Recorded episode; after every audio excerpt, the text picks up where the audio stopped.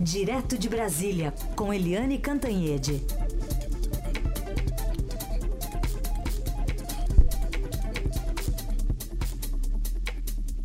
Oi, Eliane, bom dia.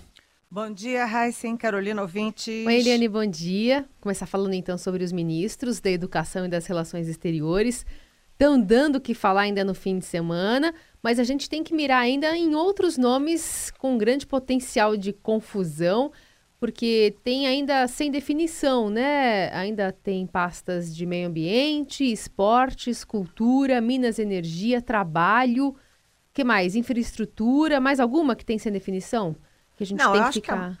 a, a mais importante aí que vai dar mais problema, eu acho que é meio ambiente, né? Porque é, meio ambiente, é, hum, você viu, né? É, era para juntar com a agricultura, ou É. seja, a agricultura ia engolir o meio ambiente. Aí todo mundo chiou, a União Europeia, que faz muito negócios com agronegócio brasileiro, é, chiou, os ambientalistas chiaram, teve uma repercussão muito ruim, o Bolsonaro voltou atrás. Aí separou os dois ministérios. Depois voltou atrás de novo, juntou, tal.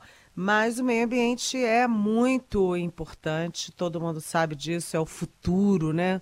E aí a gente fica até meio preocupado com essas eh, manifestações de alguns novos ministros sobre a questão ambiental. E, portanto, é uma área muito delicada, que mexe muito com a imagem do Brasil no exterior, que mexe muito com eh, o futuro do país. Enfim, eh, o que está combinado é que eh, o presidente eleito Jair Bolsonaro vai combinar é, ali vai jogar bem afinado com a ministra da Agricultura, a deputada Tereza Cristina do DEM é, de Mato Grosso do Sul, na escolha desse nome. Mas tem que ser ambientalista mesmo, ela não pode pegar e botar um agropecuarista para ser ministro do Meio Ambiente. Então, há muita expectativa. No caso da infraestrutura, já deu confusão porque o general que participou ativamente da, do programa de governo nessa área acabou dizendo que não quer ir para o governo, desistiu.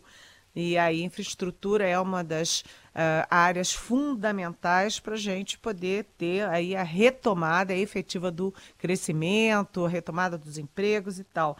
Uh, esse ministério vai juntar Ministério dos Transportes, Aviação Civil, Portos, Aeroportos, enfim, vai ser um, um, grande Ministério de Infraestrutura, mas Comunicações vai ficar à parte. Também é outro ministro que está faltando, além da Secretaria de Comunicação, que cuida das verbas é, publicitárias, que cuida da relação é, com a mídia e inclusive com jornalistas. É uma área muito sensível porque o Bolsonaro vem tendo aí alguns embates né, com a, a essa área de mídia e de imprensa. Então, são todas áreas muito delicadas e quem for para o Ministério do Trabalho, né, porque o Ministério do Trabalho ia acabar.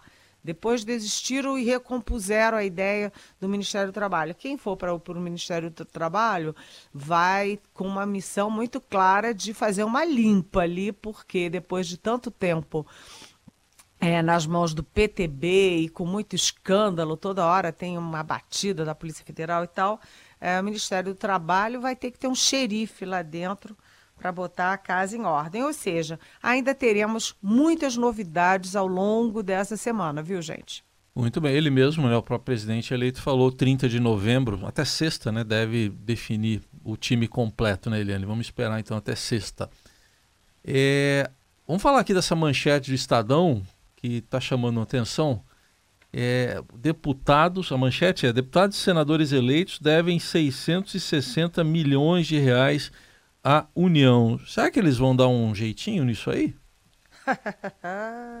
Olha, é, vamos apostar que eles vão tentar dar um jeitinho, ou pelo menos tentar, eu acho que mais do que tentar, eles vão dar um jeitinho, porque tradicionalmente é assim, né? Os parlamentares é, têm indústrias, empregos. Comunicação, inclusive, e tal, e aí eles vão criando dívidas, dívidas, dívidas, dívidas. Depois que eles estão bem endividadinhos, eles vão lá e votam um projeto no Congresso para fazer um parcelamento legal das multas e dos juros. Isso tradicionalmente é assim. Da última vez foi em 2017, quando exatamente o presidente Michel Temer estava, primeiro, às voltas com as denúncias é, da Procuradoria-Geral da República, segundo, tentando aprovar a reforma da Previdência e tal, e naquele ambiente os, os parlamentares têm um bom instrumento de chantagem, que é o seguinte, olha, você me dá o refis, o, repa, o é, refinanciamento da minha dívida e eu te dou os votos. Então, tradicionalmente assim. Agora, dessa vez, você vê que é, 680 milhões é muita coisa e 90% desse valor está concentrado em apenas 15 deputados e senadores, 15 congressistas, né, segundo os dados que o Estadão conseguiu na Procuradoria-Geral da Fazenda Nacional. Né, é, a gente tem, inclusive, um dado que eu achei muito contundente do Jader Barbalho, que foi presidente do Senado Federal, que é, foi governador do Pará, que foi presidente nacional do MDB, que já foi inclusive preso por é, aí por é, investigações da Polícia Federal, da Procuradoria Geral da República, ele é quem mais deve, sozinho, o Jader Barbalho do MDB do, do Pará deve 135 milhões em segundo lugar, vem Elcione, que é a ex-mulher dele, ou seja, é, a família é, não está apenas na política, como também está muito endividada. E o Jader tem muita força, né? O filho dele também é parlamentar, que era ministro é, do Temer, o Helder Barbalho. Então, a família toda tem voto, tem articulação no Congresso, e a gente vai ver um grande embate, porque com certeza um novo governo do presidente eleito Jair Bolsonaro não vai querer essa farra toda com o chamado dinheiro público. O que vem a ser dinheiro público? O meu, o seu e o nosso suado dinheirinho, né? É verdade. Aliás, Brasília, né, Eliane? Tradicionalmente fica entregue às moscas no Réveillon. Tem muitas férias, né? Todo mundo vai, cada um para um lado. Mas nesse ano tivemos um, presidente eleito, um presidente popular. Pelo jeito vai ser diferente as coisas por aí, né? Olha, tá, tá uma, uma animação danada aqui em Brasília, porque, como você disse, né, Brasília sempre fica muito parada no Natal e no Ano Novo. Por quê? Porque tem é, recesso no Congresso Nacional, recesso no Judiciário inteiro, o executivo fica trabalhando só ali, muito paradinho, né? Só para inglês ver. Então, vai todo mundo embora. Por quê? Porque Brasília tem muita gente que vem ficar só quatro anos, deixa as famílias no resto do país todo e nessa época do ano vai todo mundo embora. Nesse ano, não. Com a eleição de Jair Bolsonaro, muito forte, né? A expectativa de renovação, de mudança e tudo isso né, uma mobilização muito espontânea para além dos partidos, a gente vê que vai crescer muito. A expectativa do setor hoteleiro é de ocupação de mais de 80% no Réveillon, que é após o 1 de janeiro. Então, hoje eu leio também no nosso Estadão que tem caravanas sendo montadas no país inteiro. É, gente do Rio Grande do Sul, é, militares de Minas Gerais, gente de Goiás, que é aqui mais pertinho, gente do Nordeste. Inclusive, uma curiosidade: ah, o sogro do Bolsonaro, o pai da, da Michele Bolsonaro, que é o Vicente de Paula, ele é, é de Crateús, no Ceará. E aí o pessoal dele, os amigos dele, lá da terra dele, no, no Ceará, estão se organizando para vir de ônibus posse. Eu não sei quantas horas, mas deve dar umas 40 horas é, de Crateús no Ceará até Brasília. E vem todo mundo feliz da vida e tentando aí não ter, é, apesar da expectativa aí dos hotéis, né, mas todo mundo tentando não ter que pagar hospedagem, vai ficar em casa de amigos, conhecidos e, e, e familiares. Então, é, a expectativa é de uma grande festa eles querem fazer assim muita é, uma, uma festa diferente, muito popular, com muita gente, e dessa vez depois de muitos e muitos e muitos anos, né, sem bandeiras vermelhas. Muito bem, vamos para as per perguntas de ouvintes aqui para Eliane Cantanhede e ouvintes que podem mandar perguntas pelo WhatsApp 994811777 e também pela hashtag Pergunte para Eliane. A primeira vem do Raul Barbosa, aqui do Tatuapé, bairro da Zona Leste de São Paulo. Ele diz o seguinte: com a saída dos cubanos, o investimento em faculdades de medicina deveria ser um projeto para o futuro governo? E ele complementa: dou foco às vagas públicas, pois sou um concorrente a uma dessas vagas. Está dizendo o Raul Barbosa, Eliane. Oi, Raul. Bem-vindo, bom dia. É isso devia ter sido feito desde o início, né, Raul? Porque, na verdade, o programa Mais Médicos com Médicos do Exterior era um programa para suprir uma necessidade, uma, uma demanda de médicos. Logo, você tem que ter a, a atitude é, pronta e emergencial de trazer os médicos e a atitude de longo prazo, mais estruturante, mais estratégica, de criar é, boas escolas de medicina para que os médicos brasileiros, para que os estudantes vão para a escola brasileira de medicina, se formem bem e vão cuidar é, do povo brasileiro, né? Mas aqui no Brasil é sempre assim, né? É melhor ficar na emergência do que pensar no estratégico. Depois que a casa é arrombada, todo mundo corre para dar um jeitinho. Agora, de qualquer jeito, é importante lembrar que em todas as áreas, mas evidentemente, muito particularmente na medicina, você não pode cuidar só da quantidade, sair abrindo escola em tudo quanto é lugar para todo mundo entrar e fazer um curso de qualquer jeito.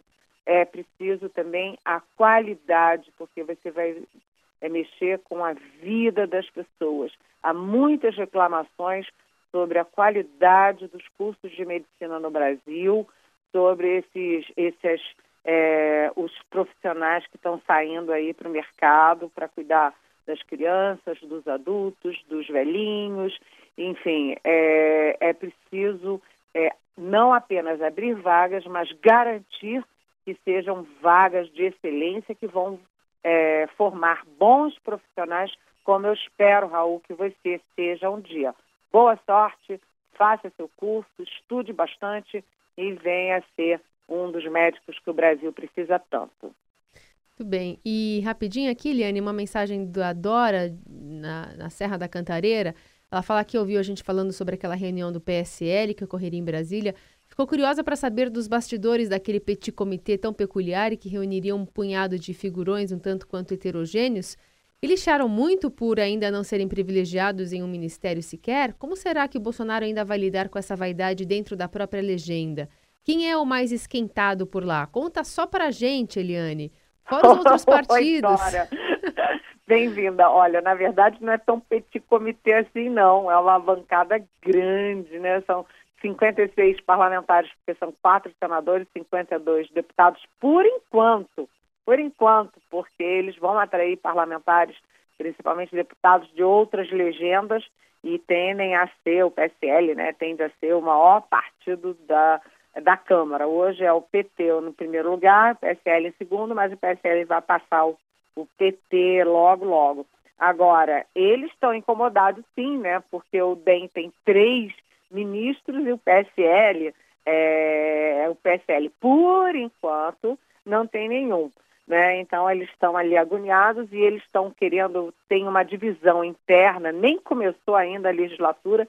Uns querem a presidência da Câmara e os outros não, querem defender que o Rodrigo Maia, que é do DEM, continue. Então, já tem uma divisão interna. Agora, um que está falando muito grosso, e é muito, vamos dizer assim, audacioso, é o Major Olímpio de São Paulo. E do outro lado tem a Joyce Hassman, que também é de São Paulo, que é, é, se aproximou muito do Bolsonaro, mas ela é mais cautelosa, apesar dela falar muito e ser muito incisiva e tal, ela, do ponto de vista político, está sendo mais, vamos dizer assim, mais política mesmo, mais ali negociadora, está compondo, mais. É, de qualquer jeito, o PSL está aí se sentindo e está mesmo, né, com a bola toda, Vamos ver na hora do, do pau quebrando lá no Congresso, porque o pau sempre quebra no Congresso, como é que vai ser, porque é uma bancada muito jovem, de muita gente inexperiente na articulação e na negociação parlamentar. 929. A boa do dia. O caminho do bem. Bom, enquanto aqui no Brasil houve a aplicação da primeira fase da FUVEST, uma foto lá na Índia viralizou nas redes sociais. A imagem feita em Bangla Bangladesh mostra uma mãe carregando o filho deficiente para a prova do vestibular. E a boa notícia é que o Dido Doi Sharkar, de 18 anos, Ridoi. Ridoi. Ridoi. O Igor Miller está me ajudando na pronúncia aqui é, Sharkar, é, Sarkar, de 18 anos, passou na prova. O jovem não consegue falar e normalmente depende da ajuda da mãe para fazer qualquer coisa. E a mãe dele, a Sima Sarkar, disse que era o sonho ver o filho dela estudando na universidade, que ele seja independente para que possa cuidar de si mesmo, inclusive depois que, que ela morrer. Então fica essa mensagem, né? Esse, essa vitória desse filho deficiente e dessa mãe, que uma, uma imagem que circulou bastante nas redes sociais nos últimos dias, lá em Bangladesh, uma vitória de uma mãe que teve que levar o filho de 18 anos no colo para chegar até a sala de aula e fazer a prova lá na Índia. É isso, Eliane. Ficamos por aqui nessa segunda-feira. E amanhã tem mais. Até amanhã. Beijão. Tchau. Ele que me ajudou na pronúncia. Fala mais uma vez, vai, com esse sotaque indiano. Ridói. Não, não, esse eu só, não tem sotaque É assim ainda. que se fala na Não. Índia. Não, tipo, tô apenas... Pode ser que tenha alguma outra pronúncia, mas pra mim, Tá. é, eu leria Ridói. o HR é difícil, né? Bom dia, Igor Miller. Bom dia, Carol. Bom dia, Raíssa. Mais dia. uma vez, parabéns pelo Hexa, tá? Hexa? É, pelo Hexa. Eu mandei pra você isso aqui agora. Eu vi. Raíssa tava impossível no sábado. É. Tava É impossível. um, é um Ele é porquinho. impossível Chamando vários dias. É um, é um porquinho, um meme. meme de porquinho. Hoje tá, enfim. Eu que tava impossível? Você É. fica mandando mensagem que tá comendo doce? Aí, tá bom. Essa a gente não pode contar no ata. Pega mal. Pega a mão. né? Mas tudo bem. Vamos lá, programação Fala o que musical. você pode contar, então. Vamos lá, eu posso contar da programação musical. Pode, isso que pode. segunda-feira é um dia meio difícil, né? Então eu acho que a programação foi feita meio em torno disso. A gente ouve ó, o Jonathan Jeremiah com Lost, tem o Coldplay Don't Panic, tem o Swing Out Sister Somewhere in the World e a gente volta já daqui a pouco depois do break com a Marisa Monte. Não é fácil. Tu já? Muito bem. Foi o Felipe que fez ou foi a É Ju? possível, é possível. É, uma parceria aí, né? Vamos descobrir isso aí já. Vamos tarde. descobrir. Tá bom, então. Bom programa. Até. E bom dia a todos. Ótima semana. A gente volta amanhã. Tchau.